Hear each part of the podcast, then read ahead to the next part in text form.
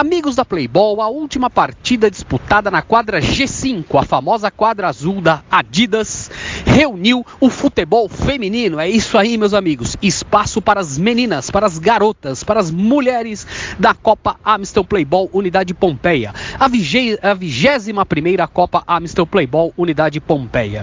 E dessa maneira, a Série A pediu passagem com o um duelo entre dois times bem tradicionais do futebol feminino da Playball.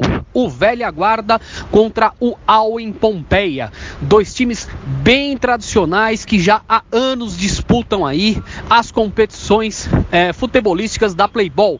O Velha Guarda, inclusive, com títulos conquistados na Série B. Dessa vez, as meninas aí lideradas por Sabrina estão na Série A e venceram num jogo muito emocionante o Alwen Pompeia por 2 a 1 de virada. É isso aí, meus amigos.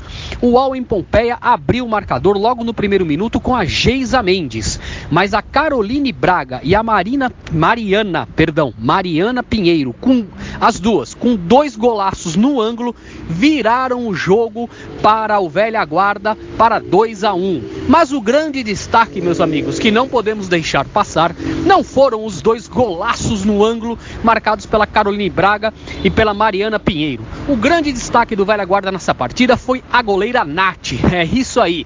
Ela fez pelo menos cinco defesas dificílimas. Ela virou um verdadeiro paredão contra o ataque do Alwyn. O bom ataque do Alwyn, comandado aí pela Dani, jogadora tradicional da equipe do Alwyn. Dessa maneira, a Nath, com cinco defesas impossíveis, incluindo uma no final do jogo que ela foi buscar a bola no ângulo, ela garantiu o placar de vitória por 2 a 1 da sua equipe e saiu como a craque Amstel do duelo.